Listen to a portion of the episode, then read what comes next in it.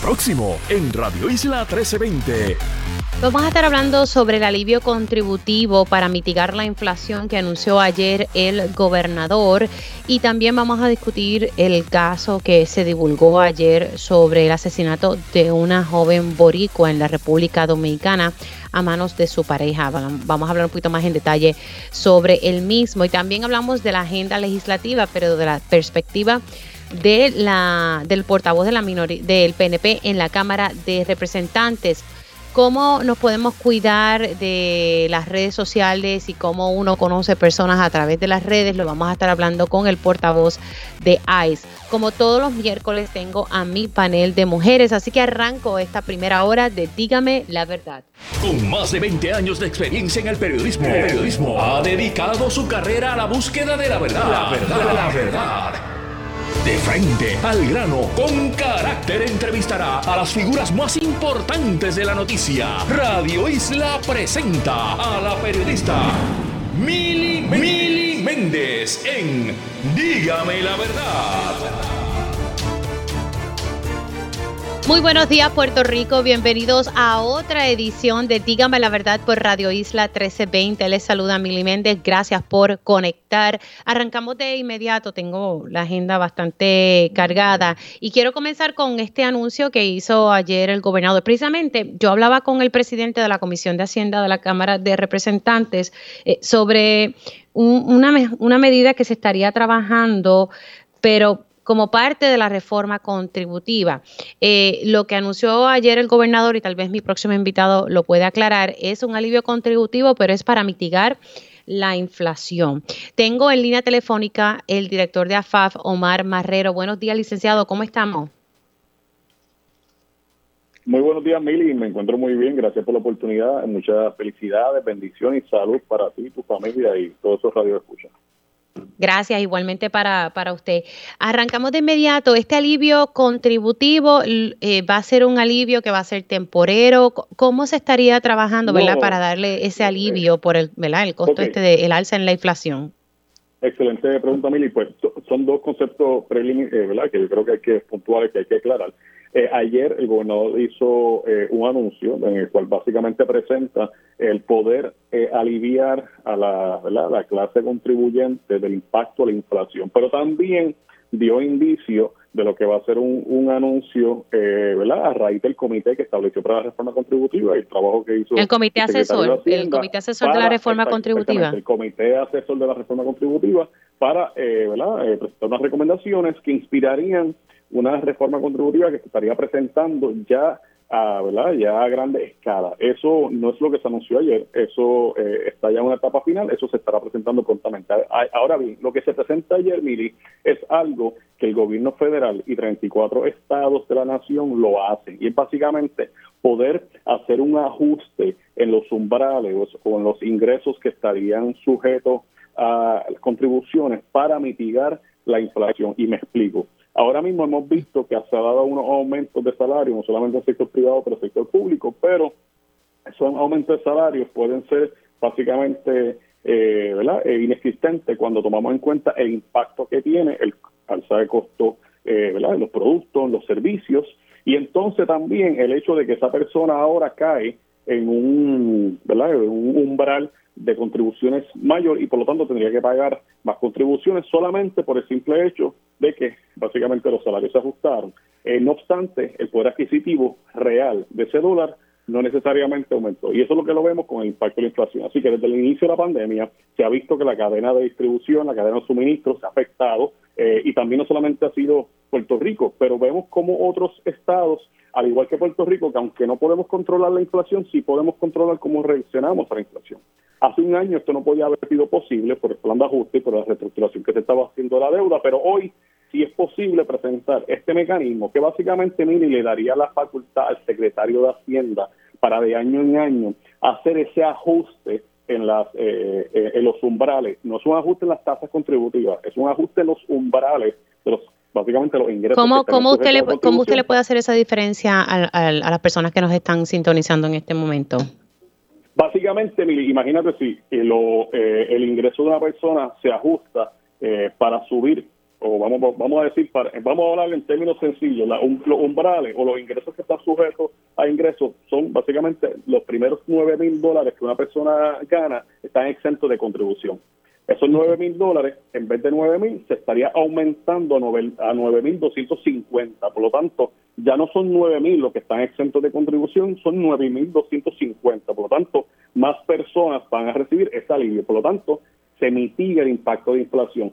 Aquellas personas que están en unos umbrales más, eh, más altos, por ejemplo, los que ganan ingresos de 41.500 a 61.500, pues de momento esos umbrales se amplían, los ingresos se incrementan y por lo tanto las personas van a estar por debajo de esos ingresos, mitigando así lo que es el impacto de la inflación. Aunque es un asunto técnico, es un asunto que eh, es una política de sana administración, de sana eh, política ¿verdad? fiscal que promueve desarrollo económico, que ha dado resultados y que evita no solamente que, eh, ¿verdad? que el gobierno básicamente sobretribute a la gente por inflación, porque si miran los resultados del fisco, ciertamente la inflación y el incremento en los costos de los productos y los servicios ha generado mayor contribución y mayor ingreso al fisco. Por lo tanto, el impacto, el impacto que va a tener esta medida, eh, según estoy leyendo, eh, va a ser de unos 67 millones de dólares.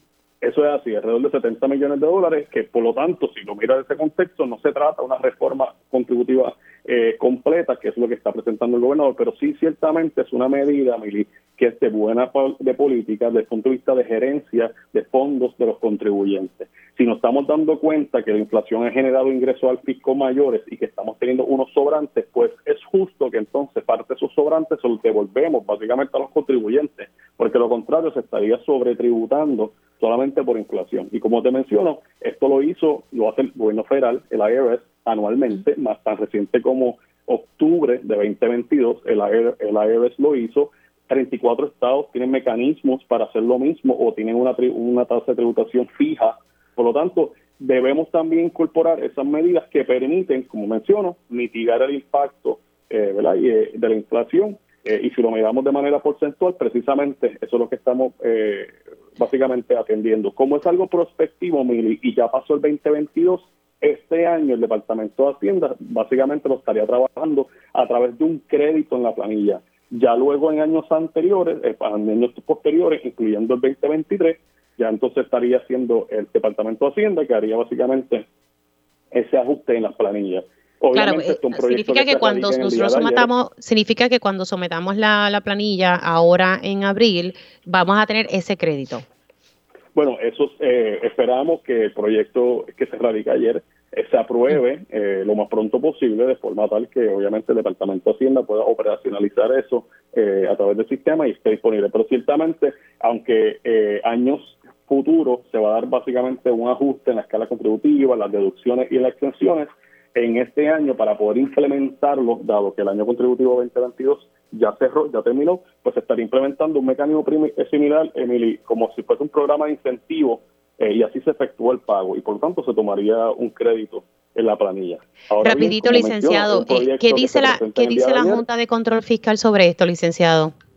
La Junta Fiscal, eh, excelente pregunta, la Junta de Control Fiscal no se ha expresado, mm, ¿verdad? Se estamos presentando en el día de ayer el proyecto, sin embargo, hay varias cosas que tengo que mencionar. Esto en nada afecta básicamente el modelaje eh, del plan fiscal. Ya el modelo macroeconómico del plan fiscal toma en cuenta lo que ha sido la inflación eh, y también las condiciones, no solamente la inflación de Puerto Rico, pero también la inflación que ha importado a los Estados Unidos. Así que desde ese punto de vista, esa proyección de inflación en nada se afecta, por lo tanto no se afecta esa parte del modelo. Y segundo, la otra parte que ser levantar el reparo en el modelaje de lo que sería el Producto Interno Bruto y la población, y eso pues se fundamenta en variables económicas que son neutrales en cuanto a la inflación. Así que en cuanto a modelaje eh, fiscal, en nada se afecta, Mili. Y si tomamos en cuenta, vamos, pero vamos a presumir que ellos pudiesen argumentar que sigue siendo inconsistente porque son 67 millones, pues tenemos que decir que no es significativamente inconsistente, porque al final del día estamos hablando de un presupuesto sobre 12 mil millones, con sobrantes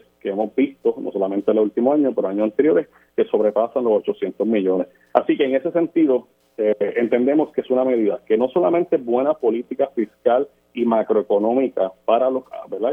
que beneficia a los contribuyentes, particularmente los más vulnerables, que son aquellos que se pueden ver atrapados en unos umbrales cuando al final del día no refleja la realidad del poder adquisitivo de ese ingreso que reciben.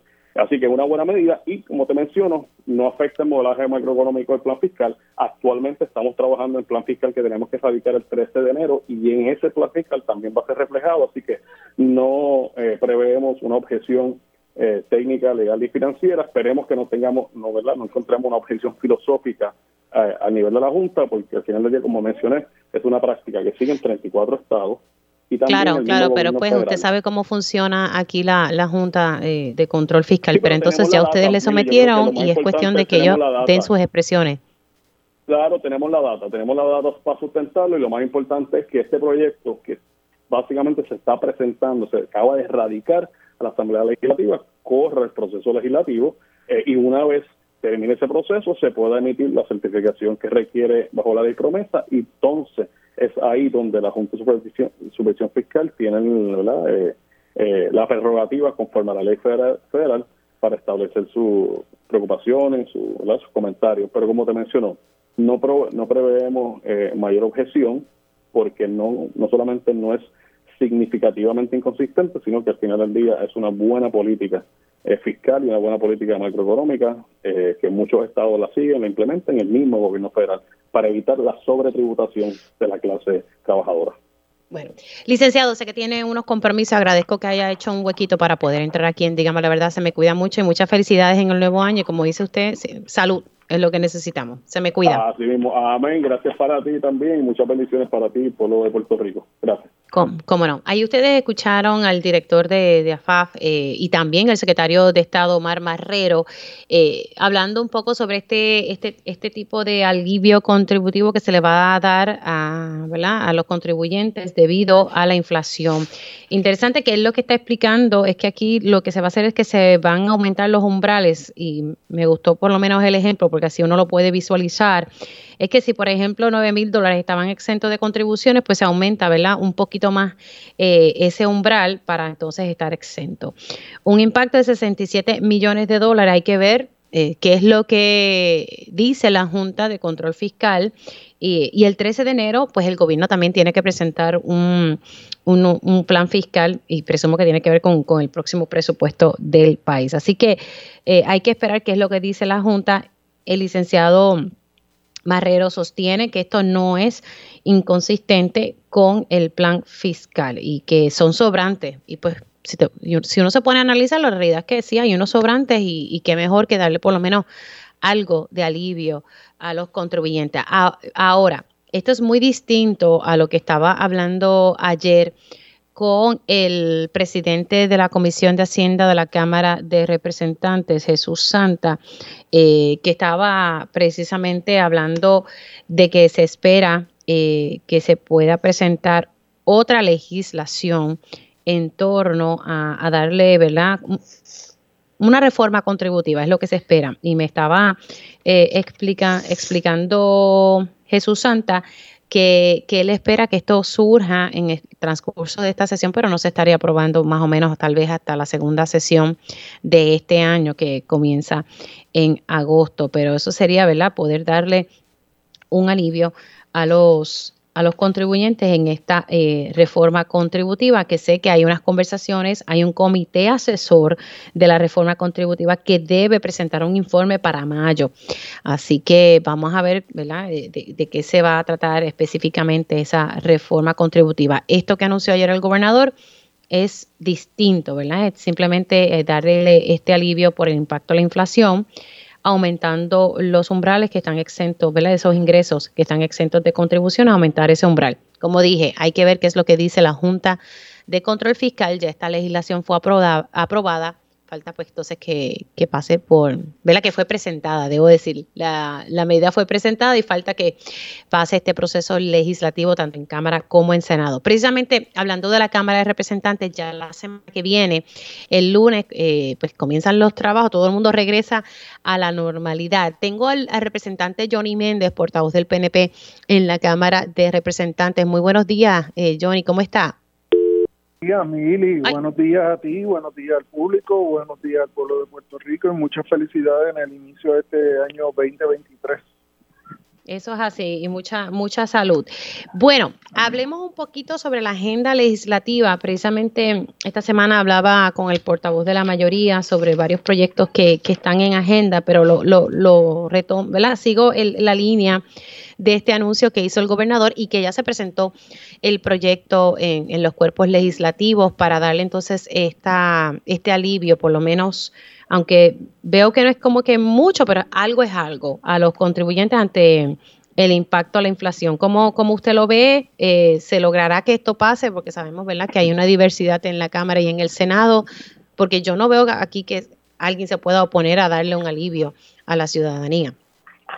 No, yo creo que es una medida que está bien afectada, incluso durante el día de ayer eh, estuve conversando con el gobernador y el interés nuestro es que esto se convierte en una medida que avale en todas las delegaciones y a esos efectos eh, eh, comencé a hacerle llamada a los diferentes portavoces, incluyendo al presidente de la Cámara, para ver si se unen y podemos firmar eh, este proyecto en conjunto.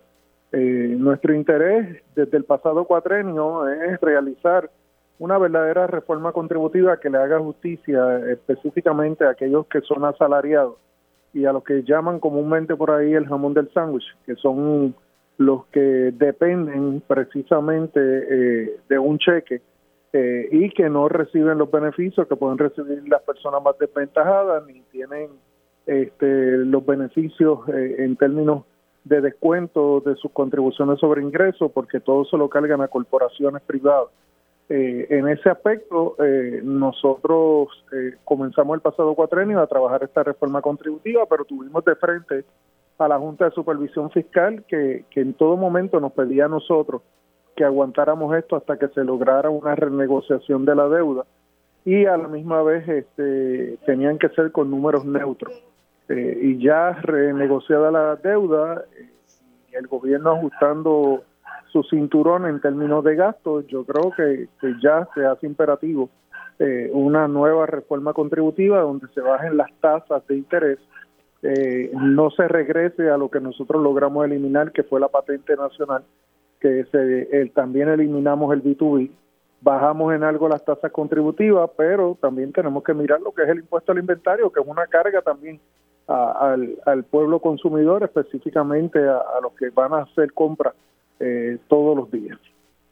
Bueno, y eso del impuesto al inventario ah, siempre ha sido un dolor de cabeza, se ha tratado de eliminar y, no ha sido posible porque muchos municipios dependen eh, de, este dinero y, los alcaldes, usted lo sabe, que han sido los primeros que han puesto como que el grito en el cielo debido a este impuesto que, ¿verdad? que, representaría un golpe para las arcas de los municipios. Pero fíjate, Emily, nosotros comenzamos a trabajar ese proyecto del impuesto al inventario el pasado cuatrenio. Ese impuesto realmente beneficia entre 8 a 10 municipios. Eh, específicamente y básicamente los del área metropolitana. Eh, pero eh, el ingreso que se recibe de ese impuesto es de alrededor de 260 millones de dólares. Y esos 260 millones de dólares se pueden buscar de otra manera eh, y específicamente los propios municipios haciendo eh, sus ajustes presupuestarios también, porque no todo puede pasarse. Y, la mejor la mejor evidencia de, eliminar ese el impuesto al inventario es precisamente lo que ocurrió cuando el huracán María no había abastos en Puerto Rico, no teníamos almacenes llenos eh, porque con el impuesto al inventario muchas compañías lo que hacen es que te piden las cosas eh, de dos a tres días que, lleguen a Puerto Rico para podérselo suplir al consumidor. Y nosotros no podemos seguir manteniendo almacenes en Puerto Rico vacíos por cualquier evento catastrófico que ocurra que nos cierre los aeropuertos y nos cierre los muelles. Claro, pero los alcaldes le dirían a usted que ellos han recibido muchos impactos. Usted sabe que, se le ha ah. eliminado, se me, se me fue ahora mismo el nombre, pero se le ha ido eliminando fondos. Yo te, porque tengo que, yo te tengo que decir, Mili, que eso siempre va a ser la queja, siempre va a ser. Eh, eh, hemos asumido responsabilidad del Estado y se le ha transferido dinero del Estado con esas responsabilidades, pero también mira los gastos que tienen los municipios. Y, y tú me dices si se justifican o no se justifican para mantener un impuesto al inventario. Bueno, así que eso estaría eh, formando posiblemente parte de esa reforma contributiva. Pero regresando, ¿verdad?, al alivio que quiere dar el gobernador, que es el proyecto que se presentó ayer, entiende usted que luego de hablar con el presidente de la Cámara y con los otros portavoces, que, que sí hay ese escenario para que se apruebe, póngale, la semana que viene o, o, la de arriba. Nadie se debe oponer a un impuesto, a, a un ajuste, perdón, a un ajuste que vaya dirigido a, que se ajuste y valga la redundancia a, la inflación, el pago. Pero ¿qué le dice el presidente de la Cámara, eh, Méndez? ¿Qué le dice? No, no he podido dialogar con él. Ah, soy sincero, eh, hice el intento ayer, no he podido dialogar, pero Tatito es una persona que presidió la Comisión de Hacienda, él conoce muy bien de este ajuste y no creo que lo vea con malos ojos. Jesús Santa también es una persona comprensible en ese aspecto y yo creo que él también se movería a favor de la medida. Ok, ahora, eh, además de esa medida y esa reforma contributiva que estábamos hablando, que es parte ¿verdad? De, esa agenda legislativa, ¿qué otros temas, eh, por lo menos para la delegación del PNP, son una prioridad? Mira, para nosotros la quiebra de dos hospitales privados, para nosotros nos llama mucho la atención eh, es una situación sumamente apremiante para nosotros y que nosotros tenemos que atender y para eso ya le estamos pidiendo una reunión al presidente de la Asociación de Hospitales y al secretario de Salud para buscar alternativas eh, y mirar de, de, cerca lo que es eh, los alivios que se puedan procurar a través de legislación. Ya previamente y específicamente el cuatrienio pasado nosotros eh, legislamos unos alivios para los hospitales y para la clase médica, pero también ahora que viene esta asignación de 19 mil millones de dólares eh, para los próximos cinco años, tenemos que ocuparnos de que la inmensa mayoría de ese dinero no se quede en las aseguradoras y se pase a la proveedoras. Ese es el punto. Ahí, ahí dio en el clavo. El, el, problema aquí son las aseguradoras. O sea, todo el mundo, todo el mundo puede estar conviviendo en paz, pero no que uno le chupen la vena al otro. Y, y, una de las cosas que tenemos en agenda, por lo menos la delegación del PNP, es que si tenemos que aprobar legislación, presentar y aprobar legislación que vaya dirigido a eso, dándole instrucciones específicas al secretario de, de Salud y a CES en términos de cómo va a ser la distribución de ese dinero, lo vamos a hacer, porque desde el pasado cuatrenio, y, te doy un ejemplo, nosotros aprobamos una legislación donde se obligaba la negociación colectiva de, lo, de las tarifas de salud con las aseguradoras y la Junta la tiene detenida. Y nosotros no podemos seguir dejando que aquí las aseguradoras sean las que dicten la pauta en términos de los servicios de salud que se proveen y de, de los recursos que lleguen a los hospitales, a los médicos, a los laboratorios. Eso para mí es totalmente inaceptable.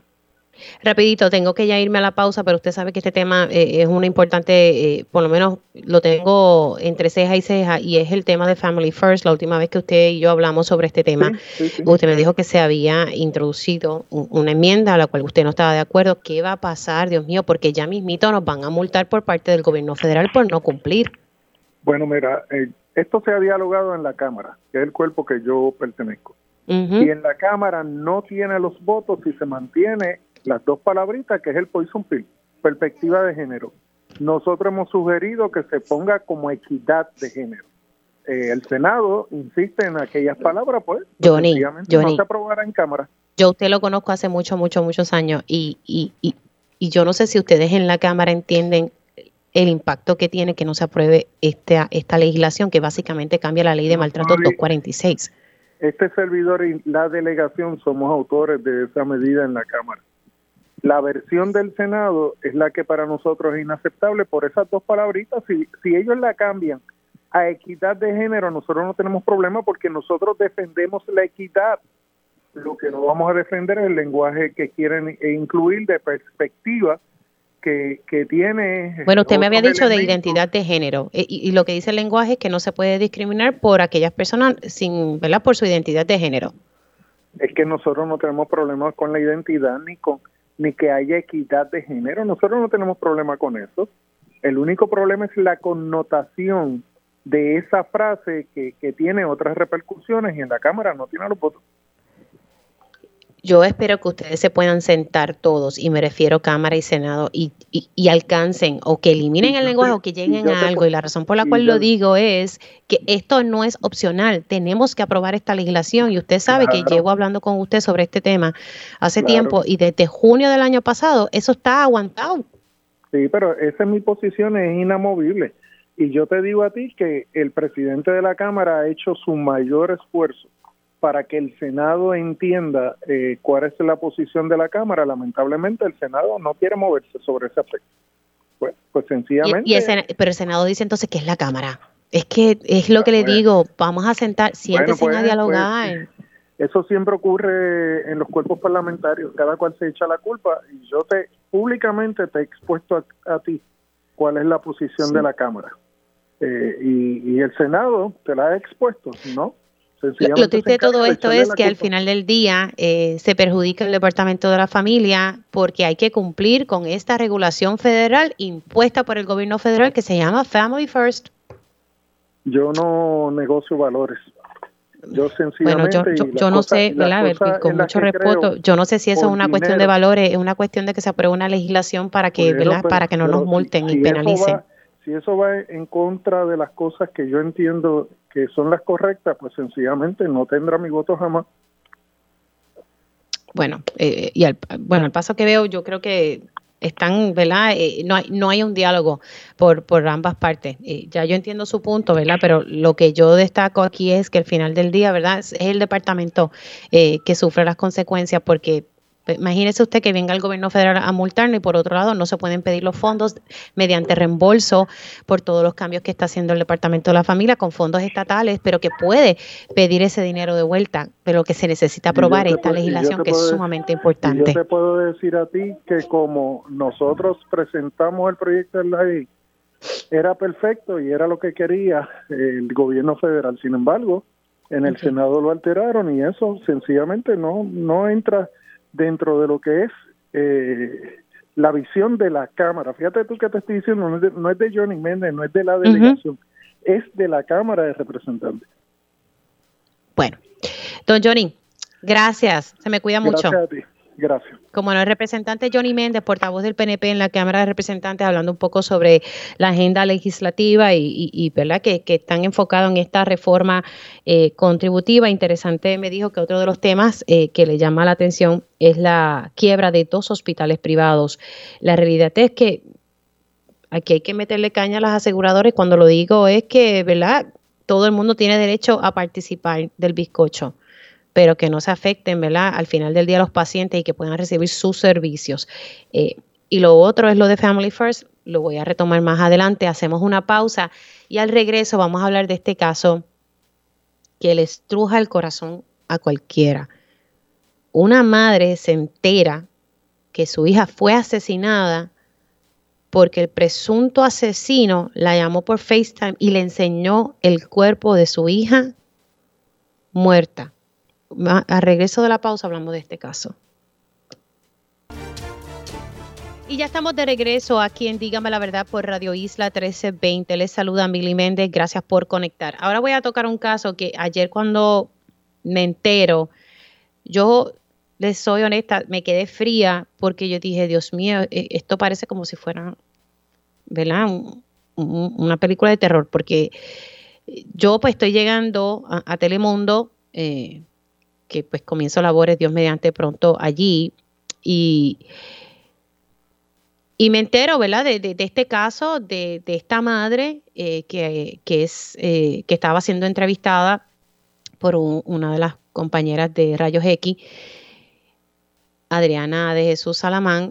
Esta madre está narrando que su hija, pues, se, enamoró eh, a través de una plataforma de redes sociales, conoce a este joven, eh, que reside en la República Dominicana y pues sostienen una, una, relación a distancia, ella viajaba para allá y todo eso. Eh, en un momento dado, eh, ellos se dejan, pero regresan y ella se fue, viajó varias veces en noviembre y luego en Navidades. la mamá narra a Telemundo en el programa Día a Día, que es donde surge originalmente esta noticia en, en equipo con Rayos X, eh, la mamá narra pues que, pues que le había explicado la pareja de su hija que quería un bebé. Al final, ella sí queda embarazada y le manda a su mamá en diciembre eh, una cajita, pues divulgándole que sí, que, iban a hacer un, bebé, tengo entendido que era una niña, eh, para agosto del próximo, de este año, perdón. La mamá narra cómo es que ella se entera que el 30 de diciembre, cuando todo el mundo se estaba preparando para despedir el 2022, esta madre se entera que su hija fue asesinada y de la forma más grotesca, o sea, horrible, que alguien te llame por FaceTime. El individuo intentó varias veces, pero él quería que la mamá prendiera la cámara. Yo honestamente no, yo tengo que reconocer la fortaleza de esta señora a la hora de poder narrar lo que ella vio a través del celular. Y lo que ella dice, yo voy a ver si puedo ahorita compartir con ustedes un extracto de la entrevista, como ella narra, en la forma en cómo ella vio el cuerpo de su hija que había sido asesinada y literalmente él se lo reconoce en esa llamada por FaceTime. Tengo en línea telefónica al, portavoz de ICE, Alec Pacheco, y le doy las gracias por haber sacado un tiempito eh, para hablar conmigo sobre esto. Y lo que quiero es, ¿verdad? Porque yo sé que ICE brega mucho toda esta cuestión de las plataformas, de las redes sociales y, todos hemos conocido los distintos casos que han salido públicamente. Pero, ¿verdad? Destacar un poco la, importancia de que tenemos que tener cuidado con, estas redes sociales, ¿verdad? Y, este caso a mí me, destrozó. Ya mismito también vamos a hablar con el secretario adjunto de Relaciones Exteriores del Departamento de Estado para conocer cuáles son las gestiones que el Departamento de Estado eh, está realizando para poder traer el cuerpo de esta jovencita de 27 años a Puerto Rico, eh, pues para poder ser eh, enterrada. Eh, tengo entonces a Alex Pacheco, portavoz de la ICE. Saludos, Alex, ¿cómo estás? Hola, muy buenos días y felicidades. Igualmente, igualmente para ti. cuando uno se entera, ¿verdad?, cómo es que esta joven, ¿verdad?, conoció a, a su pareja, a través, tengo entendido que era a, través de la plataforma de, Instagram. Nada, hablo un poco contigo, ¿verdad? porque ustedes manejan mucho eh, este tipo de casos cuando hay personas que, que le hacen acercamiento incluso a menores a través de las redes sociales. ¿Tu impresión sobre este caso? Sí, claro, como, como parte de nuestra, de nuestra misión, ¿verdad? Y primeramente quiero enviarle un abrazo solidario a esta familia, eh, ¿verdad? y, entendiendo que están pasando por una situación sumamente difícil y como bien menciona nuestra agencia tiene una campaña eh, bastante agresiva en lo que es las redes sociales verdad y, la interacción que las personas pueden tener eh, tanto adultos eh, verdad que también han sido víctimas de, de, una modalidad de extorsión y menores que obviamente son víctimas de depredadores que están en las redes intentando pues obtener algún tipo de imagen o encontrarse eh, con, estos niños, niñas y, jóvenes para entablar algún tipo de relación eh, sexual ilegal. Así que en efecto, pues eh, es algo que hemos, que hemos visto en Puerto Rico con bastante frecuencia. Así que están viendo este tipo de conductas con, cuando me dices con bastante frecuencia, ¿ha aumentado a través de los años o se ha mantenido más o menos igual? correcto, y hemos visto también lo que ha sido una modalidad nueva, que es un poco de, que, ¿verdad? que, que habla de la extorsión financiera. Hace algún tiempo atrás nosotros veíamos la extorsión porque, ah, me enviaste una imagen sexualmente ¿verdad? explícita y ahora necesito más o eh, de imagen que ya me enviaste. Así que se ven, ¿verdad? Se ven obligados a enviar ese tipo de material. ¿Qué sucede? Ahora lo que estamos viendo es una motivación financiera ¿Qué significa? Significa que eh, ¿verdad? un adulto entabla una conversación eh, con una persona, ¿verdad? y hemos visto muchos casos en efecto de la República Dominicana, donde entablan conversación con lo que ellos entienden es una fémina, comienzan a hacer un tipo de videollamada donde se incurre en una actividad sexual eh, explícita. Esta persona en el otro lado graba ese material, ¿verdad? Esa, esa imagen que se está proyectando y entonces es con eso que logran eh, pues atrapar a esa persona y entonces le empiezan a buscar las redes sociales y lo extorsionan con que si no envías dinero a través de una de estas compañías de envío de valores, eh, te van a publicar las imágenes eh, o los videos, ¿verdad? A, tu, a tus amigos y a las personas en las redes sociales. Y hemos tenido muchos casos, ¿verdad?, donde se trabaja con, en conjunto con el negociado de la Policía de Puerto Rico eh, para intentar, ¿verdad?, y con nuestros agentes en la República Dominicana, porque nosotros tenemos agentes nuestros en la República Dominicana para intentar identificar a estas personas que están cometiendo estas extorsiones. Wow, eh, y esto ha sido una, una, modalidad. Consejos, eh, tú que llevas muchos años eh, trabajando con este tema, consejos que le podemos dar a todos, o sea, a nuestros chiquitos, a nosotros como padres que debemos estar también pendientes y sobre esto de las redes sociales, ¿verdad? Que puede ser un beneficio, pero por otro lado, Dios mío, también hay historias de terror es, correcto, es bien importante, ¿verdad? Que cuando usted decida, eh, ¿verdad? Y hoy día hay muchas aplicaciones a través de las redes para conocer personas, eh, ¿verdad? Hay una multiplicidad y hay bastantes, donde tú pues miras la foto, miras una breve descripción de la persona y puedes eh, eh, comenzar a escribirle de manera privada, que tengan mucha precaución, ¿verdad? Relaciones en el extranjero, lamentablemente los Estados Unidos y, Puerto Rico, pues aunque sí tienen unas relaciones diplomáticas con, con los gobiernos, no tienen la jurisdicción que tienen en Puerto Rico y los Estados Unidos para investigar, para investigar, ¿verdad? Investigación criminal.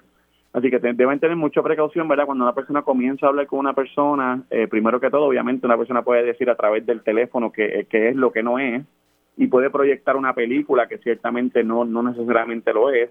Así que hay que tener mucha precaución, ¿verdad? Y mucho cuidado al momento de usted decidir encontrarse con una persona que conoció a través de las redes sociales en persona ¿Por qué? Porque ciertamente usted no sabe lo que se va a encontrar y es uno de los mensajes que nosotros siempre llevamos, ¿verdad? Que es importante que eh, ese tipo de encuentros no se dé, ¿verdad? Cuando hablamos de los niños, que ese niño nunca llegue una, o niña a ningún lugar a encontrarse con una persona que conoció por internet y mucho menos si es un adulto. Y para los adultos, pues obviamente mucha precaución, ¿verdad? Eh, en cuanto a las relaciones que, se desarrollan a través de las redes. No, de verdad que yo me quedo anonadada con las cosas que, ¿verdad? que uno ve.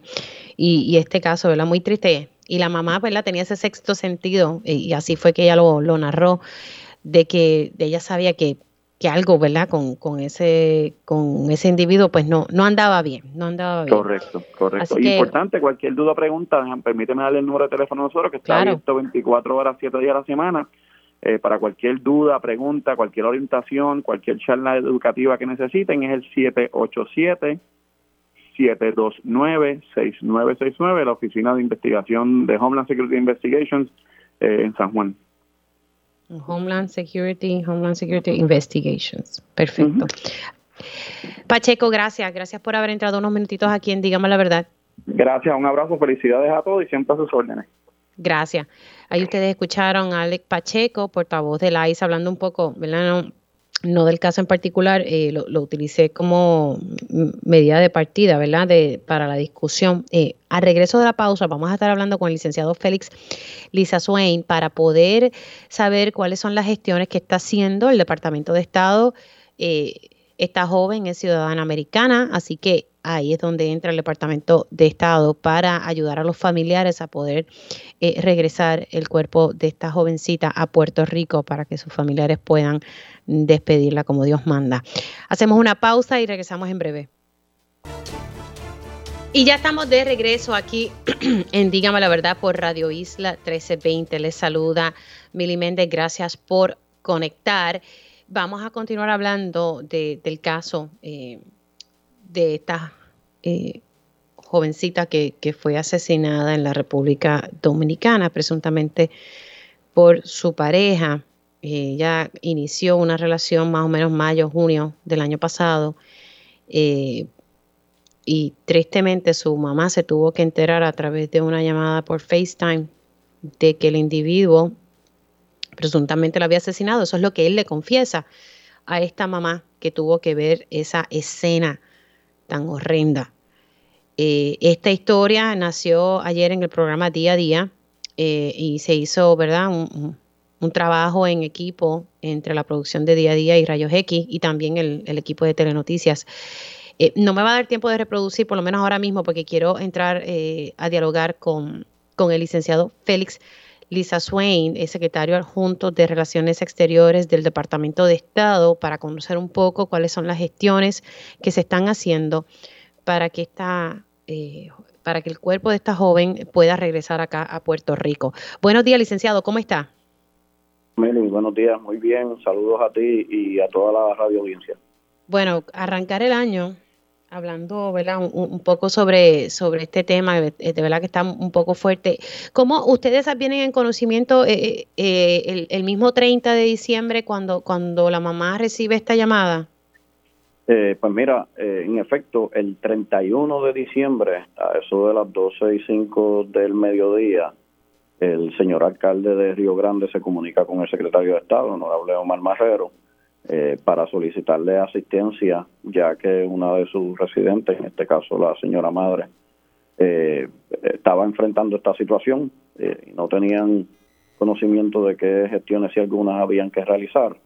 Inmediatamente el secretario de Estado me instruye a comunicarme con el señor alcalde y a su vez con la familia para poder brindarle el apoyo que necesitaban para manejar tan terrible situación en tan difícil momento como, como era el 31 de diciembre. Así que entonces eh, el alcalde de, Río Grande es quien hace ¿verdad? todas esas, gestiones. ¿Qué, ¿Qué, está pasando en este momento? Eh, ¿verdad? Luego de ustedes iniciar, me imagino, todas esas gestiones, eh, ¿qué está pasando? ¿Qué es lo que surge ahora? Mira, en aquel momento, el 31 de diciembre, cuando ya luego, en el momento en que se comunican con este servidor, todavía no había certeza de, cuál era el estatus y dónde se encontraba el alegado eh, asesino.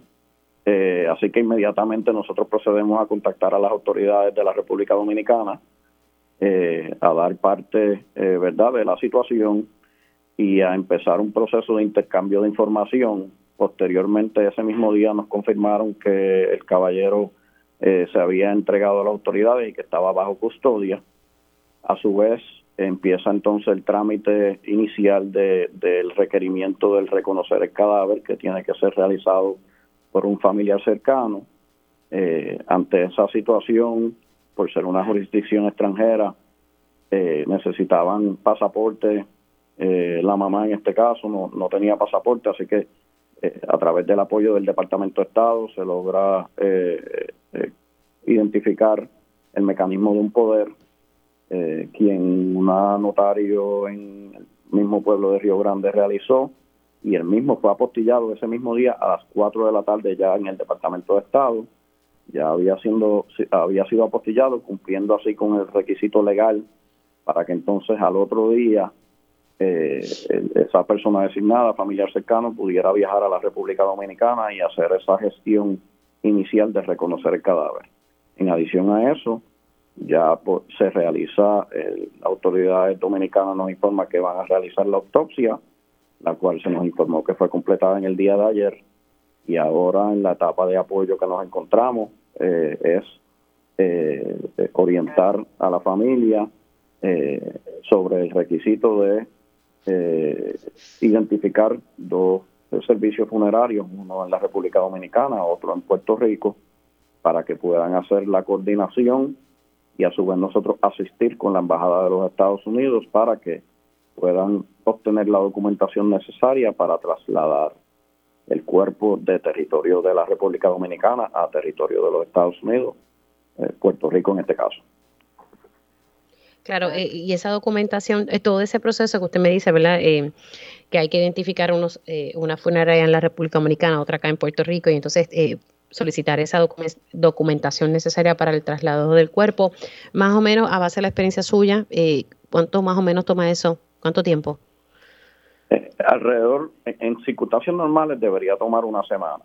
Debemos tomar en consideración que esto no es circunstancias normales debido a que no es una muerte natural, es una muerte producto de un incidente de violencia que requirió un proceso de autopsia eh, que envuelve aún más las autoridades y a su vez el periodo de día festivo obviamente eh, pudiera retrasar algún tiempo adicional, eh, ¿verdad? Así que tomando eso en consideración, eh, yo podría decir que semana y media pudiera ser un tiempo razonable. pero, estamos, estamos, pero estamos trabajando y apoyando para que sea lo antes posible. Sí, sí, sí, es que, ¿verdad? También es que estamos en una época, como dice usted, que hay días feriados, está el Día de Reyes, pero entonces eh, ya entonces sería más o menos un promedio de una semana y media ante, ante el escenario. Eh, y una vez eso ya, el, cuerpo llega aquí, ya entonces el rol del Departamento de Estado eh, culmina o hay algo más que pueda hacer el Departamento de Estado en apoyo a esta familia y también me imagino que iniciará ya un, proceso judicial en el vecino país. En efecto, nosotros eh, siempre vamos a estar aquí para apoyar a la familia, para cualquier duda, sobre todo en eventos o situaciones que ocurren en el extranjero. Eh, es precisamente nuestra misión y nuestro rol. Eh, y nosotros vamos a estar dando seguimiento de cerca a las autoridades y ya lo hemos hecho y así se nos ha indicado para que se haga un proceso que esté apegado al derecho aplicable. Ok, wow, de verdad que... Eh, y por último, eh, licenciado, y estoy dialogando con el secretario adjunto de Relaciones Exteriores del Departamento de Estado eh, sobre el caso ¿verdad? De, esta joven que presuntamente fue asesinada por su pareja.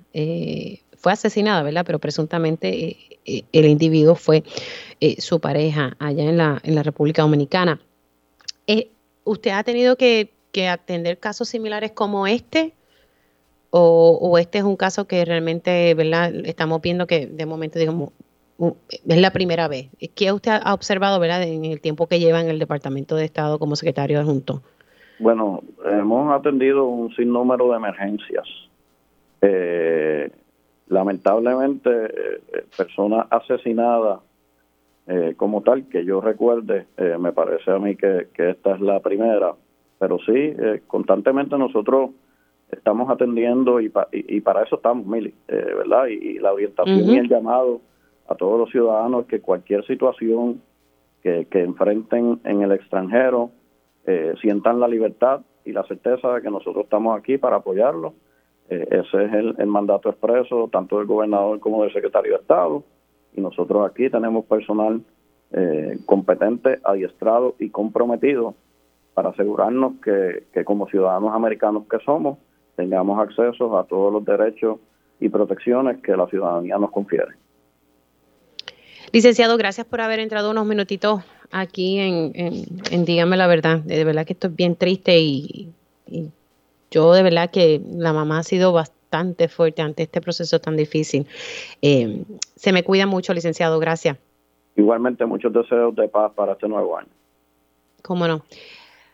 Ay, señora, uno respira profundo, de verdad que, qué difícil, ¿verdad? E, esta situación, uno, primero para reseñarlo, y dos, que uno trata de ponerse los zapatos de esa mamá eh, que pasó por esa situación justo el 31 de diciembre en despedida de año. De verdad que es algo bien, bien triste y, mucha fortaleza para toda esa familia eh, que está sufriendo por un dolor tan y tan difícil. Hacemos una pausa aquí en Dígame la Verdad y al regreso, este es uno de los temas que estaré dialogando con mi panel de mujeres. Estaremos dialogando con mi panel de mujeres eh, sobre todos los asuntos eh, relacionados, primero, el primer feminicidio que se registra en Puerto Rico al inicio de este año, eh, la situación del asesinato de esta joven boricua en la República dominicana, entre otras cosas. Así que arrancamos esta segunda hora de Dígame la verdad.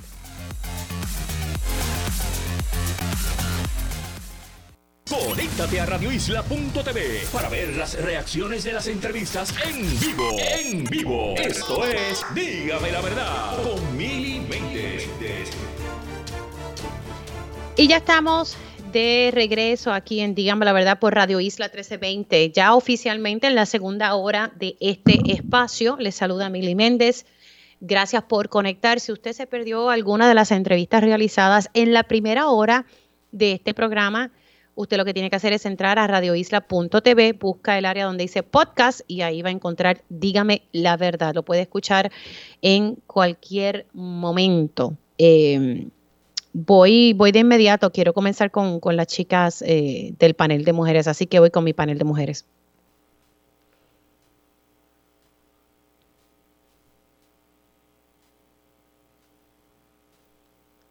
Bueno, voy con mi panel de mujeres. Eh, ya tengo en línea telefónica y le doy los buenos días a la licenciada Carmen Lebrón. Buenos días, Carmen, y felicidades en el nuevo año.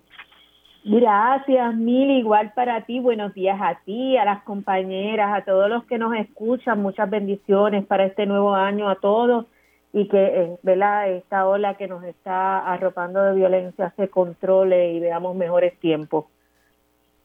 Bueno, eh, vamos también a darle los buenos días a Eda López. Buenos días, Eda, ¿cómo estás?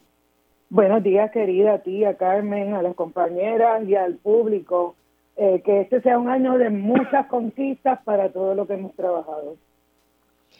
Y tengo ya en línea telefónica a la licenciada Amarilis Pagán. Buenos días, Amarilis. Muy buenos días, Mili, Eda, Carmen. Una alegría hablar con ustedes. Las abrazo y un abrazo para todas las personas que nos están escuchando con mis mejores deseos de que a pesar de todo lo que estamos escuchando en estos días, podamos seguir albergando esperanza en nuestros corazones porque esa es la salvación, mantener la esperanza viva. Sí, no podemos perder la, la esperanza, pero yo te tengo que decir que, que se le estruja el corazón a cualquiera, de verdad, que con todo lo que ha pasado, ¿verdad? Entonces, a mí me, me, chocó mucho este caso de, esta joven que fue asesinada en la República Dominicana. La verdad que ayer cuando yo me entero me quedé como un poco anonadada porque yo decía, Dios mío, pero ¿qué es esto? Y, arranco con ustedes con este tema eh, porque es que me, impresionó tanto. Eh, y pues nada, yo solamente trato de, ubicarme todo lo que tiene que estar pasando esta familia el cuerpo de esta joven, ¿verdad? Eh, va a llegar más o menos, debido a que estamos en días festivos, como en una semana y media. Y, pues yo veo con, la fortaleza que esta madre eh, narra eh, a Telemundo lo que pasó y yo de verdad que me quedo impresionada y como dice ella, que su fe es lo que la mantiene y por eso pudo narrar. Pero solamente yo pensar de que ella se tiene que enterar que, que pierde a lo más que uno puede querer en este mundo, que es a, un hijo, enterarse de esa manera que, que, perdió a su, a su nena, es bien fuerte. Eh, nada, arranco con ustedes, yo sé que todas están al tanto del caso.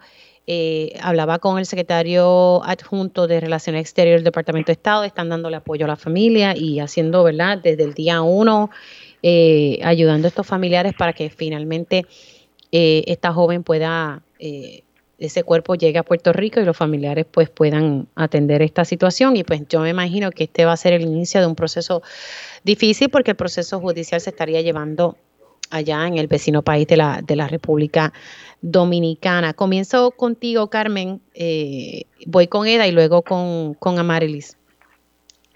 Como tú dices, es un momento terrible para, para todas y para todos los que vemos, ¿verdad? Desde nuestros hogares, noticias como esta, pero es inimaginable el dolor que siente una familia cuando ve una situación como la que ha ocurrido, sobre todo para esa madre y los familiares más cercanos, que se dan con el, la, la, realidad de que no van a poder estar más con eh, Angelilis Marrero García. Y me gusta mencionar los nombres porque es una manera de darle voz a quien ha pasado por un evento como este y ya no se encuentra con nosotros. Tenemos aquí varios puntos que yo quisiera resaltar, eh, ¿verdad? Porque yo creo que es importante traerlos a la discusión y llamar a la atención, sobre todo de aquellos y aquellas que tienen la obligación de velar por todo lo que voy a mencionar. En primera instancia, creo que debiera ya estar trabajándose con apoyo emocional para esta familia, en particular para su mamá, que aunque sabemos que tiene una gran fortaleza y ha podido hablar de lo que ha pasado con su hija, no es menos cierto que esto es un evento sumamente traumático y ella muy bien lo dice cuando dice que tiene la imagen de su hija en la bañera ensangrentada y que puede describir con mucho detalle todo lo que vio en esas imágenes. Ciertamente eh, el apoyo emocional debiera estar ya disponible para ella. También eh, creo que es importante que tengamos en mente que esta muerte se da en Santo Domingo, donde el sistema judicial es muy distinto al nuestro y que eh, los familiares, para poder entender lo que puede estar ocurriendo en las distintas etapas del proceso, van a necesitar apoyo. Así que yo quisiera llamar a que se hicieran los esfuerzos de coordinación para que esta familia tenga el apoyo necesario para comprender lo que está ocurriendo en la medida que va avanzando el proceso judicial. Eh, igualmente, creo que se debe hacer algún tipo de logística para que esta familia se mantenga acompañada durante todo este proceso. A esto me refiero a no solo el soporte que ya mencioné en términos emocionales y todo lo que tiene que ver con lo técnico judicial, sino al acompañamiento para darle fortaleza a estas personas que van a estar eh, con mucha probabilidad yendo y viniendo al país vecino. Y esta coordinación no necesariamente tiene que ser con personal nuestro, puede ser con personal que puedan identificar, que trabajan con, todo este tipo de causas en Santo Domingo, sabemos que las hay, este, que pudieran darle apoyo a, a, la familia. Yo quiero dirigirme en este momento a la familia, eh, enviándole un abrazo solidario, cargado de amor, con, ¿verdad? con todo el dolor que, podamos sentir todas las que nos identificamos con lo que es la pérdida de un hijo, un familiar, y pero más allá de eso, con la fortaleza de que pues, esta, esta situación en algún momento vamos a poder tolerar el dolor y vamos a poder continuar. Y a la misma vez llevar el mensaje para todos y todas aquellas que en ocasiones utilizamos las redes, eh, ¿verdad?, para, para tratar de socializar que tengan mucho cuidado. Mucho cuidado porque ya estamos viendo un ejemplo de que no solo los niños y niñas están a riesgo cuando entran a las redes, también nuestros jóvenes y, nuestros adultos. Así que importante es que tengamos cuidado con quien socializamos a través de las redes, que tengamos cautela, que por las redes pueden verse imágenes no reales, que puede pasar información que es totalmente falsa y que nos estamos enfrentando a peligros desconocidos que podemos terminar en una desgracia. Así que mi llamado es a que tengamos mucho cuidado cuando entramos a estas redes, mi llamado a las autoridades en términos de la coordinación de estos servicios que he mencionado y eh, estar bien atentos. Esto es un problema que nos toca a todos. Así que todos tenemos que tratar de poner nuestro grano de arena. Bueno, voy con, contigo, Eda. Pues Mili, este, en primer, en primer lugar yo abrazo no solo a la mamá sino a la familia. Y, y desde ayer yo estoy bajo la impresión de que la mamá de esta mujer asesinada está en un estado de shock. Porque si para nosotros que, que no, no tenemos ningún vínculo con ella nos desgarró yo me imagino que el dolor que esa mujer sintió es comparable con el dolor que una siente. Hay dolores que a veces son tan fuertes y tan fuertes que no podemos ni llorar, que tratamos de llorar y no podemos. Pues yo pienso que esta mujer está en una pasando por una experiencia como esta y por eso no solo le envío el abrazo, sino que estoy a la disposición si necesitara acompañamiento. Ahora, a mí me parece que es hora, ya no, ya no podemos seguir esperando a, la, sentarnos a articular qué vamos a hacer con la violencia en Puerto Rico. Es importantísimo. Aunque este contexto se dio en República Dominicana, la, la víctima salió de aquí. Entonces, a mí me parece que debemos ser humildes y reconocer que lo que estamos haciendo no es suficiente, que, que faltan que faltan muchas acciones y muchas miradas y, que se apalabre a mucha gente que no está llegando a donde se toman las decisiones de cómo articular la estrategia eh, para combatir las violencias y no estoy hablando del Estado porque el Estado nos ha demostrado que no les importa. Yo estoy hablando de la gente de a pie, de la gente comunitaria, eh, que somos quienes sentimos, ¿verdad? Eh, cómo esa violencia nos ha seguido hundiendo, hundiendo en un espacio que aparentemente eh, eh, no, es arena movediza y que no podemos salir, pero yo estoy viendo los destellos de cómo salir. Y sobre eso, lo que hay dos, dos elementos que quiero eh, decir para no seguir rehuyendo los temas. Eh, nosotros cerramos con el caso de Lisha, la madre a la que le quitaron la nena por una denuncia de alguien que estuvo denunciando desde Estados Unidos y que hubo funcionarias que asumieron esa denuncia como válida y le quitaron a su nena sin sin fundamento realmente porque se la tuvieron que devolver. Ahora, yo me pregunto, ¿qué tiene que ver el caso de Elisha con el caso de Eliani, que se divulgó nuevamente que ahora mismo Eliani está en la cárcel? Yo no he visto, ¿verdad?, ninguna organización que, salga a decir que le está apoyando, pero entre medio de esos dos casos hubo un asesinato en Encantada. Es decir, que lo que advertíamos de que la violencia por razones de género está entrecruzada en todos los, espacios de Puerto Rico, eso es así, que hay unos espacios que hablan menos que los otros, pues eso son, eso es parte de los retos que tiene la gente que lucha contra las violencias, pero a mí me parece que tenemos aquí unos asuntos de, de raza, de clase y de género que no se están articulando desde los espacios institucionales ni se está eh, proponiendo algunas algunas eh, soluciones, algunos enfoques, porque nos van a seguir matando mujeres. El año pasado hubo 79 feminicidios y hubo 60, 70 intentos de feminicidio. Eso es una cifra récord y eso está ahí. Eh, por último, hay una, una cosa que tiene que ver con nuestro instinto. Y yo he dicho múltiples veces que yo soy de una barriada de San José, en, Río Piedra. Y en los barrios nuestros vamos desarrollando unos instintos de cosas que no se dicen, pero sabemos que debemos seguir nuestro instinto. Y en estos, en estos momentos, seguir nuestro instinto es todavía más vital. Porque cuando nos da una espina de esto no me parece que está bien, vamos a cuestionarnos. Somos personas llenas de contradicciones porque vivimos en, un, en una sociedad que está llena de contradicciones. Vamos a seguir ese instinto, vamos a escuchar los instintos de las otras personas que nos aman.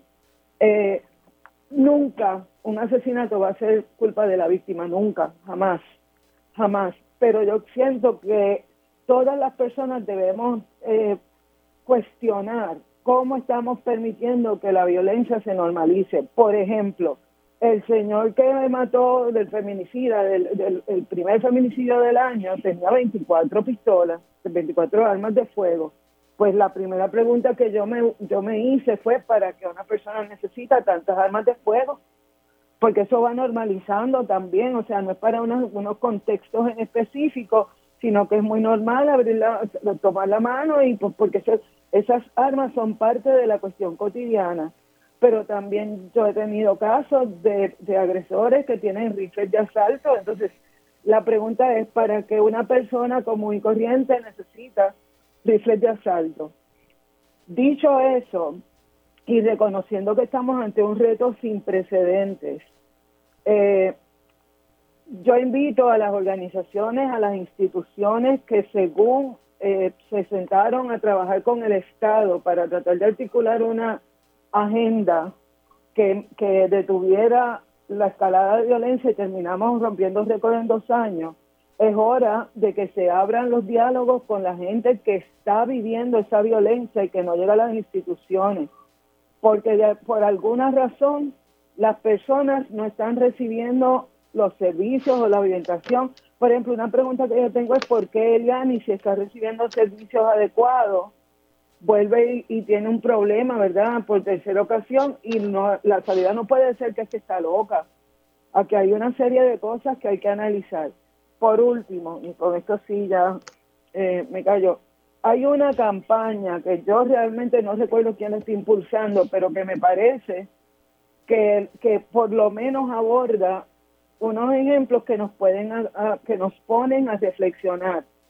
¿Cuáles son esos ejemplos? Las personas demuestran una actitud bien agresiva y están haciendo todo lo que están eh, la discusión, el regaño está salido de proporción, bien cerquita de volverse violencia física y de pronto esa misma persona reflexiona y dice, no, pero espérate, déjame abordar esto de otra manera, déjame serenarme. Eso es lo que necesitamos inyectar en nuestra población.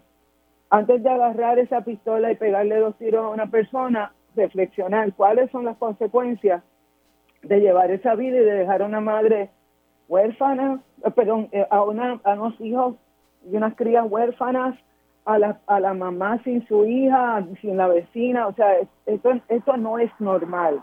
Lo que estamos viviendo no es normal y no lo vamos a poder resolver usando las fórmulas que a las que hemos apostado por 20 años porque vamos a seguir rompiendo récords. Eh, como me tocaste otros temas que los tenía, los tenía separados, voy entonces eh, a decirle a Marvis, entonces lo englobamos y regreso nuevamente con Carmen para que tenga la oportunidad, ¿verdad?, de, dar su opinión, ¿verdad?, sobre los temas que trajo Eda, porque, ¿verdad?, pues está el, caso de Eliani Bello, que sí lo quería eh, tocar, y, el caso del, primer feminicidio íntimo, ¿verdad?, arrancamos el año tristemente con, eso. voy contigo, Marlis. Sí, bueno, pues definitivamente es bien importante dar una mirada integral a todo esto. Y yo me, a mí me parece que cuando hablamos de la violencia en contra de las mujeres, hay que hablar también de las desigualdades económicas, sociales y hasta culturales que vivimos en el país. Porque cuando nosotras decimos que la equidad es el antídoto a la violencia de género, pues no estamos diciendo en un vacío, lo estamos diciendo basándonos en estudios internacionales donde señalan cómo los factores de riesgo y de protección eh, aumentan o disminuyen dependiendo de esas condiciones económicas. Tú sabes que Matria también trabaja desde una perspectiva de economía feminista y nosotras sabemos, porque es nuestra área de trabajo y lo vemos con nuestras participantes, que en la medida que no hay techo seguro, no hay servicios de salud, no hay educación, no hay trabajo digno, las mujeres están en una permanente situación de vulnerabilidad, no solamente porque generan relaciones de dependencia económica con su parte agresora, sino porque inclusive la pobreza les impide acceder a la información que necesitan para mantenerse vivas. Súmale a eso la brecha tecnológica, ¿verdad? Que está directamente relacionada con la pobreza, aunque en Puerto Rico la gente tenga la percepción de que todo el mundo anda con un smartphone, con un teléfono inteligente. Eso no es cierto. No todo el mundo anda con un teléfono con internet y no todo el mundo lo sabe utilizar. Y eso entonces, pues, mirando estos casos, yo tengo que decir que a mí ese caso de esta muchacha asesinada en República Dominicana, esa es la peor pesadilla de cualquier madre, como, como tú muy bien dijiste, Mili. cuando una piensa en lo peor que le puede pasar en la vida, piensa en ese tipo de cosas. Y coincido con ella en que muy probablemente esa madre está en un estado de shock. Sí. Y tiene que, y necesita servicios de apoyo para manejar eso, ojalá y acceda a esos servicios. El, nosotras estamos disponibles para apoyarla desde Matria. Hay una organización hermana, el Centro de la Mujer Dominicana, que tiene vínculos directos con República Dominicana, que probablemente les pueda servir de puente también para los trámites.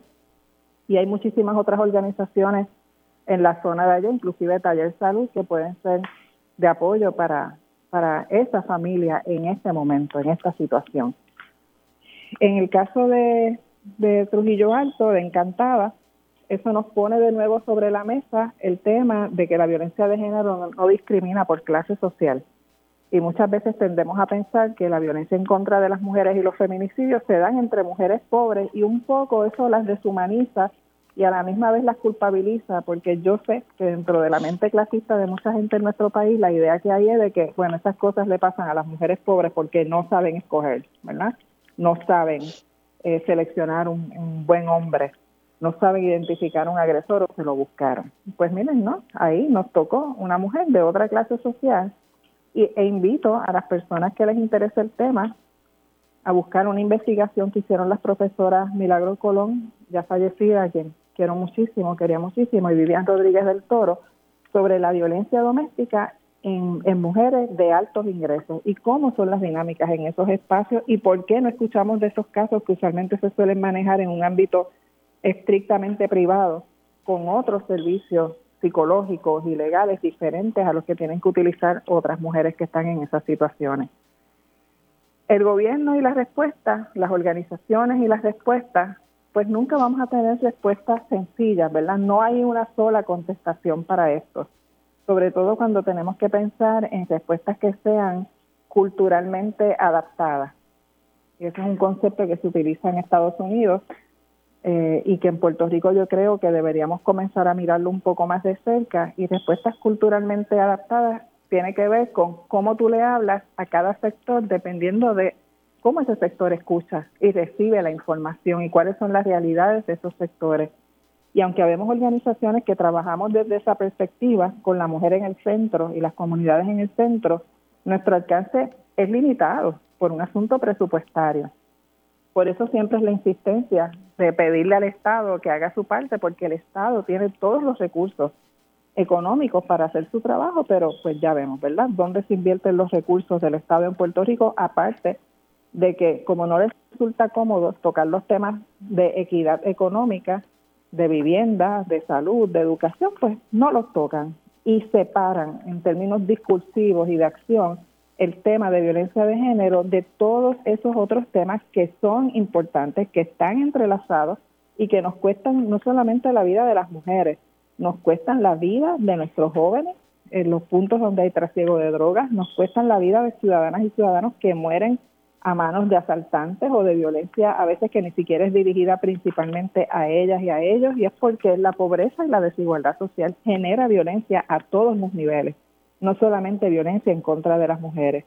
Y yo creo que la invitación aquí también debe ser a esos sectores que tradicionalmente miran a las feministas y dicen, ahí están de nuevo hablando de feminicidio, a darse cuenta que nuestros reclamos son también de justicia económica y justicia social porque queremos que nuestras mujeres vivan en mejores condiciones y que si el resto del país sabe unirse a esos reclamos y le puede dar una perspectiva de derechos humanos, no solamente vamos a salvar mujeres, vamos a salvar muchísimas más vidas y vamos a tener un mejor futuro como país. Y yo creo que eso es algo que, que no puede estar separado de estas discusiones y que es algo que tendríamos que en este 2023 comenzar a comprometernos con, con esa lucha en la que los derechos humanos, la equidad de género, la equidad racial, la equidad económica, la justicia para las comunidades sean elementos transversales de todo lo que hagamos como país. Voy a pasar contigo, Carmen, para que puedas elaborar un poco, ¿verdad? Ya sobre los otros casos que se trajeron, ¿verdad? Está el caso de del asesinato del primer feminicidio eh, que se da en, Trujillo Alto. Eh, tal vez cuando regresemos de la pausa puedes hablar un poco y quería entrar un poco en el caso de Liani Bello y también quiero tocar lo de Family First, que pude hablar con, el portavoz de, del PNP sobre el particular. Tengo que hacer la pausa. Hago la pausa y regreso con, para que Carmen tenga un turno sobre esos temas. Y ya estamos de regreso aquí en Dígame la Verdad por Radio Isla 1320. Les saluda Mili Méndez. Eh, estoy con mi panel de mujeres que está integrado por la licenciada Marlis Pagán, Eda López y la licenciada Carmen Lebrón. Eh, voy a pasar con Carmen Lebrón para que pueda hablar un poco ¿verdad? sobre el primer feminicidio que se registra aquí en, Puerto Rico y como muy bien decía Marilis, eh, se da en en, en, en otra estrata social eh, y, creo que lo que ella explicó es muy cierto. Siempre se, se, se piensa, déjanos decir siempre, pero en ocasiones eh, se piensa que pues siempre son las mujeres de escasos recursos, ¿verdad? Las que, las que enfrentan estas situaciones. Y lo digo porque me lo han comentado y uno pues se queda así como que un poco en shock, ¿verdad? Pero bueno, son cosas que pasan. Eh, y, y después me gustaría pues hablar un poco sobre si nos da el tiempo, de, de eh, Bello. Eh, y entonces también tal vez en el próximo bloque eh, hablar, poner el sonido de Johnny Méndez de lo que me dijo hoy sobre el proyecto de, Family First, que al parecer la cosa no, no, pinta bien, a menos que haya el interés de todas las partes de sentarse a dialogar y buscar una solución. voy contigo, Carmen, sobre el tema del feminicidio íntimo que se da aquí en, en Puerto Rico. Es correcto decir, ¿verdad?, que el caso de Carmen Torruella, creo que es el apellido, eh, lo vemos diferente porque usualmente los casos que más eh, cobran notoriedad pues son de mujeres que quizás no alcanzan el nivel social donde estaba doña Carmen Torruella. Sin embargo, yo les tengo que decir que a base de mi experiencia, que pues, no lo tengo por qué ocultar, estoy básicamente todos los días en el tribunal, son muchos los casos que de, de mujeres de este nivel social que en efecto son víctimas de violencia doméstica. La diferencia está en lo que dice a Marilis, en el sentido de que normalmente lo tramitan de manera diferente. ¿A qué me refiero con esto? Pues obviamente tienen mayores recursos económicos, probablemente utilicen abogados privados, eh, tratan de trabajarlo de una forma que sea socialmente correcto. ¿Y a qué me refiero con esto? Pues reciben una presión tan monumental eh, en términos sociales y de, de, de, cómo manejar la situación que están enfrentando o cómo, cómo proteger la imagen ante la sociedad, que las obliga a trabajarlo de una forma diferente y en ocasiones a resistir mucho más tiempo la violencia doméstica por no eh, exponerse a un proceso como este, que de cierta manera, pues, eh, su imagen podría verse afectada, aunque todas nosotras pudiéramos disentir, ¿verdad? Pero su imagen podría verse afectada y por lo tanto, pues se trabaja de otra forma. Y probablemente cuando no hay una muerte, ¿verdad? Pues estos pasan desapercibidos al ojo público, porque precisamente eso es lo que estamos tratando de evitar. Y cuando digo tratamos de evitar, me refiero desde el punto de vista de la víctima, de la mujer. Eh, estamos tratando de que esto se resuelva sin que eh, cobre mayor notoriedad y que pueda salir de esto de la mejor forma posible sin que le afecte su imagen.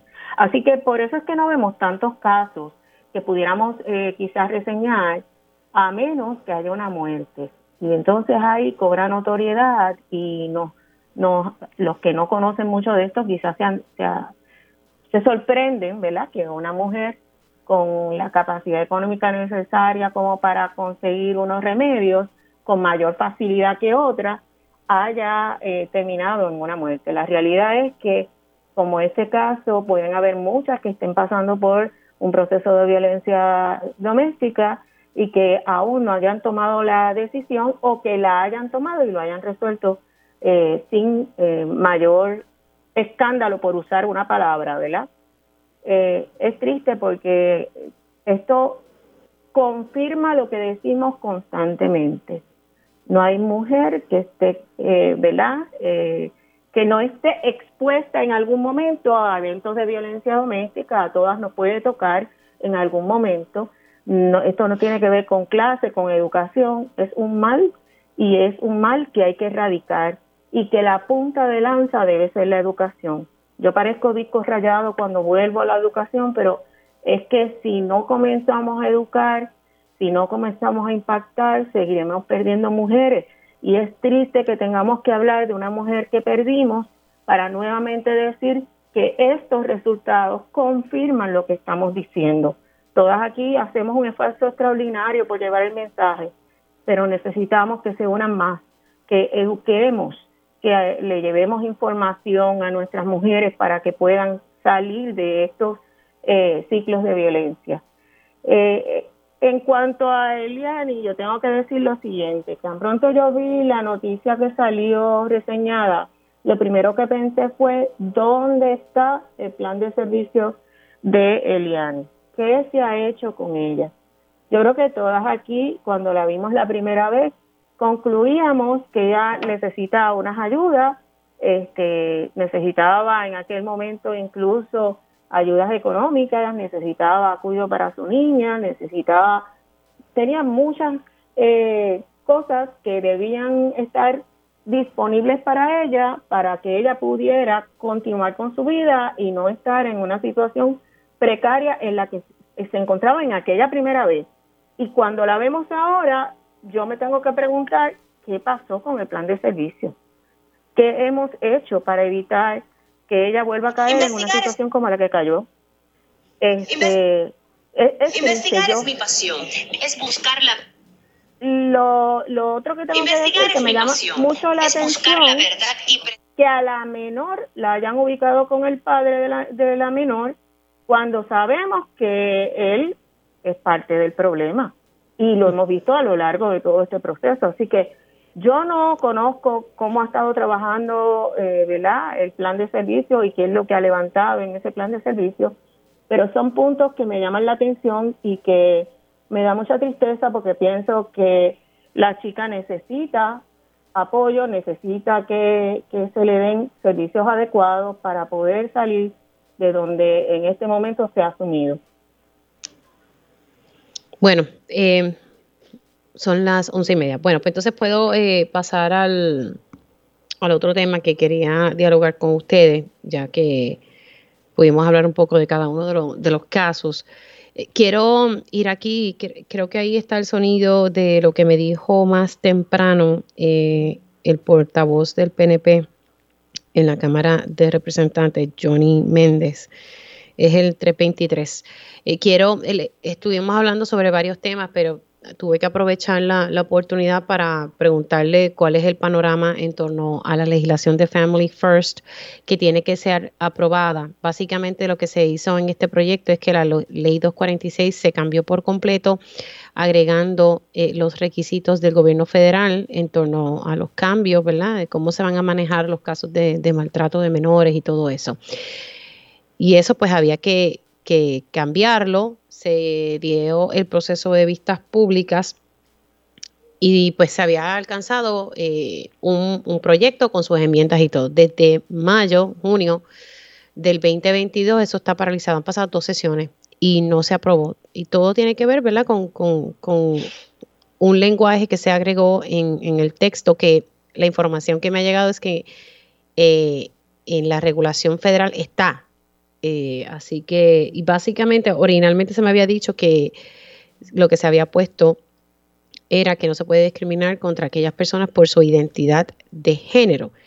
Eh, eso me lo había dicho el, mismo representante Johnny Méndez en julio ahora me dice pues que es la cuestión de la palabra de perspectiva de género. Ellos quieren que, ese, que, esa, pues que eso se cambie y que diga equidad de género. Eh, eso tiene que esa su posición y que es inamovible. O sea, los votos no lo tiene la Cámara. Esto está en comité de conferencia, que esto es la etapa final. Lo que hay que hacer es que tanto Cámara y Senado se pongan de acuerdo y decidan qué van a hacer para que esta legislación sea firmada por el gobernador y ya entre en vigor la ley porque se necesita para implementar muchos de los cambios de Family First que ya se inició, ¿verdad? Pero también es necesario porque así lo exige el gobierno federal, no es una opción para nosotros. Y ustedes dirán que mucho mil toca este tema, pues sí, porque si nos indignamos por los 10.000 referidos que están acumulados en el Departamento de la Familia, todo esto está relacionado eh, se supone que se estén dando unos servicios, unos cambios, se supone que se estén contratando más trabajadores sociales y, este dinero que el Departamento de la Familia está eh, invirtiendo para hacer estos cambios que exige el gobierno federal, el Departamento de la Familia lo puede pedir mediante reembolso al gobierno federal, pero si no estamos cumpliendo con esos requisitos que ellos exigen, pues no lo podemos pedir.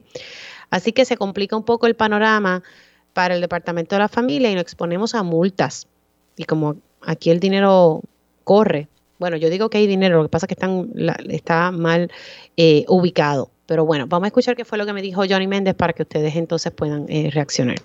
Este servidor y la delegación somos autores de esa medida en la Cámara. La versión del Senado es la que para nosotros es inaceptable por esas dos palabritas. Si, si ellos la cambian a equidad de género, nosotros no tenemos problema porque nosotros defendemos la equidad lo que no vamos a defender es el lenguaje que quieren incluir de perspectiva que, tiene... Bueno, usted me había dicho de identidad de género eh, y, lo que dice el lenguaje es que no se puede discriminar por aquellas personas sin, ¿verdad? Por su identidad de género. Es que nosotros no tenemos problemas con la identidad ni con ni que haya equidad de género. Nosotros no tenemos problema con eso. El único problema es la connotación de esa frase que, que tiene otras repercusiones y en la Cámara no tiene los votos yo espero que ustedes se puedan sentar todos, y me refiero Cámara y Senado, y, y, alcancen o que eliminen el lenguaje o que lleguen a algo. Y la razón por la cual lo digo es que esto no es opcional. Tenemos que aprobar esta legislación. Y usted sabe que llevo hablando con usted sobre este tema hace tiempo y desde junio del año pasado eso está aguantado.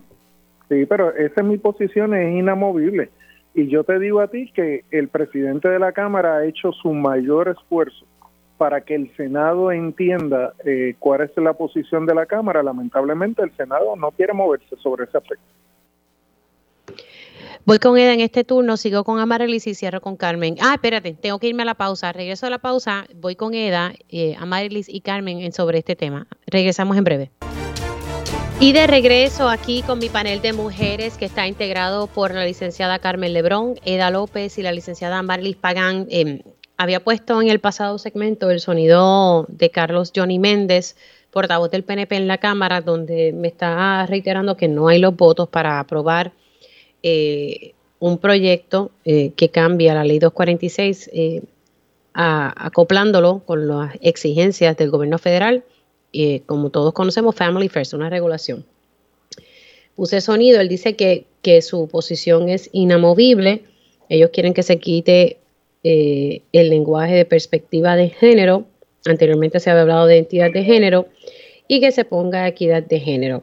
Y por el momento, por, por eso, eh, se ha aguantado este, este proyecto para ser aprobado. Ya yo expliqué en el pasado segmento las implicaciones que tiene.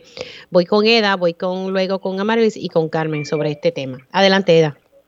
Sí, voy, voy, Mili, pero tengo que hacer dos comentarios bien rapiditos que no están relacionados. Uno es agradecer a toda la gente que fue al abrazo dorado eh, por Clemente, que estuvo, la actividad estuvo preciosa.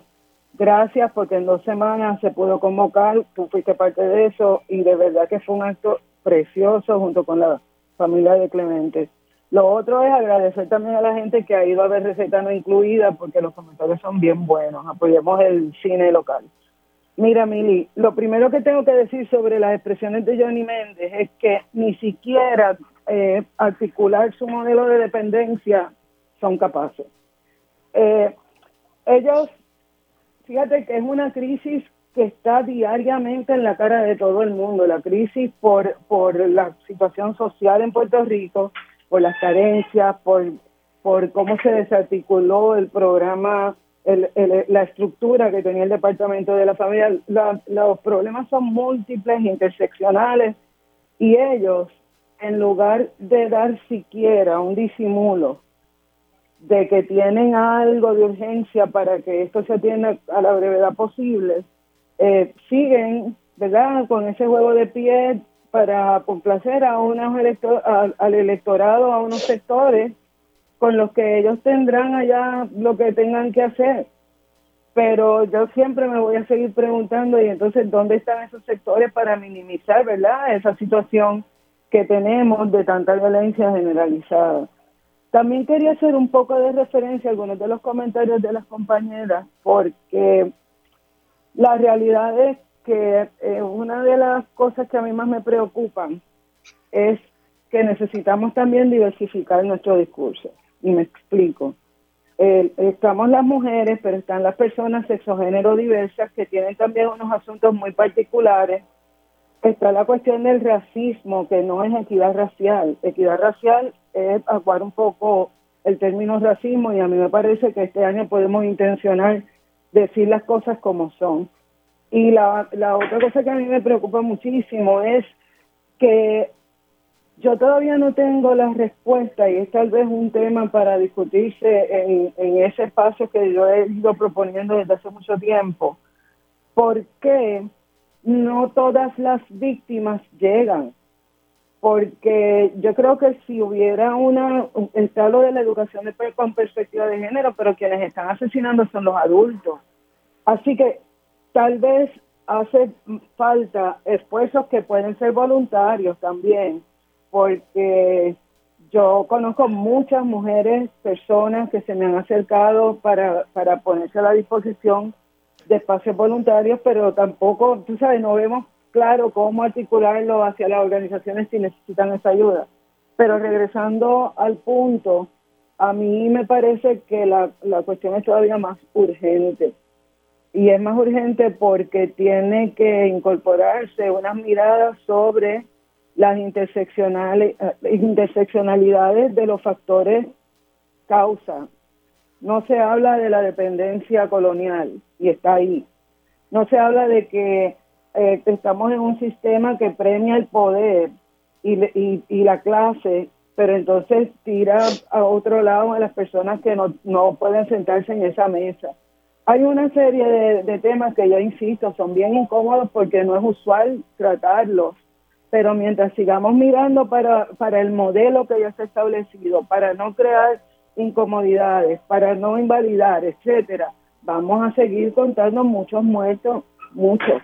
Y, y lo triste de esto es que en todas las discusiones usualmente se excluye lo más importante para Puerto Rico en este momento, que es la niñez y la juventud. Y, y entonces, teniendo las mismas conversaciones cíclicas, mi preocupación es que la gente que está viviendo esa precariedad y esas condiciones tan violentas siguen pensando que eso es lo normal, que eso es lo que se merecen. Por eso, o sea, hace falta como que darle una, un giro a cuál es la perspectiva y, y cómo, cómo es la mirada y las cosas que tenemos que reclamar al Estado, como por ejemplo que por un lado dicen que trabajan para el pueblo y por el otro dilatan unas unas eh, políticas que se basan en su modelo de dependencia. Para mí todo es contradictorio. Déjame pasar con las demás compañeras, pues se me está acabando el tiempo. Voy a pasar con Amarilis eh, sobre el tema de Family First y cierro con Carmen. Bueno, las expresiones de Johnny Méndez y de otra gente de la Cámara lo único que revelan es que tienen una obsesión enfermiza con el tema de perspectiva de género. Yo me quedo boba, porque inclusive en este contexto, el que se utilice el concepto de perspectiva de género o no para mí personalmente no es tan relevante. Más importante es reconocer el posible discrimen por identidad de género y según él no tienen problema con eso. Y considerando que la perspectiva de género es simplemente un método de análisis que considera las desigualdades entre mujeres y hombres a nivel estructural, pues, ¿qué tanto le añade o le quita a un proyecto de ley de esta naturaleza el que se incluya ese concepto? Pues yo entiendo que no mucho. Así que es un tranque que para mí es un tranque como artificial. Me parece que es más bien una excusa para, abrir espacio a una discusión con, centrada en el tema de perspectiva de género con la obsesión de siempre. Hablar de equidad de género, pues es hablar de perspectiva de género, porque tú no puedes hablar de equidad de género si no puedes mirar las cosas desde un análisis que reconozca las desigualdades, ¿verdad? Y que pues yo creo que no hay que darle mucho más color a esto en cuanto a Johnny Méndez, pero sí hay que exigir que se trabaje de una vez el consenso necesario para aprobar esa ley porque necesitamos que se apruebe. Es algo que nos va a costar como país. Y algo que debe quedar en la agenda de todas y de todos es que, bueno, el Departamento de la Familia necesita una reestructuración de adentro hacia afuera, porque es terrible. Y el hecho de que si Enel Rodríguez esté de subsecretaria, que haya rumores de que la quieren nombrar secretaria, pues igual de terrible, es algo que tenemos que estar alerta porque ya con el caso de Lisa demostraron que no tienen ningún tipo de destreza para manejar los casos de, violencia intrafamiliar, considerando los derechos humanos de las partes y mirando desde una perspectiva más humana a las personas a las que son llamadas a servir. Voy contigo, Carmen. Pues, ¿qué puedo decir? Yo pienso que, yo no sé las compañeras y, y tú, Mili, pero cuando yo oí eh, representante, en un momento dado me pareció que lo que estaba diciendo era una cantinflada. Eh, porque por un lado hablaba de un concepto y cuando tú lo traías a la realidad, entonces hablaba del otro concepto. Me parece que, como dice Amarili, están tratando de forzar una discusión sobre perspectiva de género nuevamente y traerlo como otra vez un bastión de una jugada política, porque realmente eso es lo que estamos tratando de hacer dejando a un lado las necesidades y las importancias que debe tener eh, la legislación propuesta, sobre todo para el país. O sea, no debemos olvidar que cada uno de los funcionarios electos que está en la Cámara y en el Senado son electos por el pueblo y deben ser para el pueblo. ¿Qué quiero decir con esto?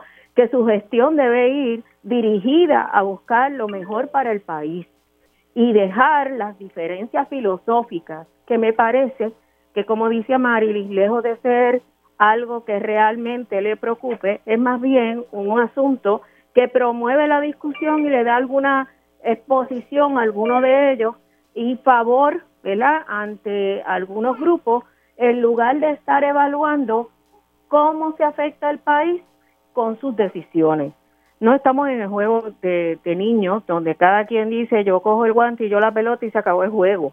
Aquí estamos jugando con el bienestar del pueblo, del país. Así que es hora de que tengamos madurez política y nos sentemos con seriedad a evaluar los proyectos que son necesarios para el país, particularmente este, que sabemos que sin él no va a haber lo que se necesita y que requiere el gobierno federal. Así que que se pongan a trabajar, que se pongan a trabajar por el bienestar del pueblo y que se olviden de estar tratando de coger distintos temas con el propósito de ganar favores políticos ante algunos grupos para tratar de, de mantenerse en las posiciones que ocupan. Esa es mi exhortación. Mira, hasta el perro estuvo de acuerdo contigo. Mira, eh, gracias compañera. Yo, eh, y se lo reiteraba al representante, se tienen que sentar. O sea, estamos en una asamblea legislativa, sí se dan estos debates, pero se tienen que sentar y tienen que buscar una solución al tema. Porque es como yo le reiteraba, vamos a esperar a que nos multen. Eh, entonces, no nos podemos indignar por los referidos y las acumulaciones y todos los problemas que tiene el Departamento de la Familia. Eh, a mí me parece que, que, que, hay muy poca voluntad, de verdad, muy poca voluntad. Este tema se, se debió haber resuelto hace tiempo y ya han pasado dos sesiones legislativas y vamos para la tercera. Compañeras, gracias. Eh, se me cuidan mucho y que tengan un hermoso día de Reyes este viernes, que no olvidemos esa hermosa tradición de celebrar el Día de Reyes. Hacemos una pausa aquí en Dígame la Verdad y al regreso tiempo igual.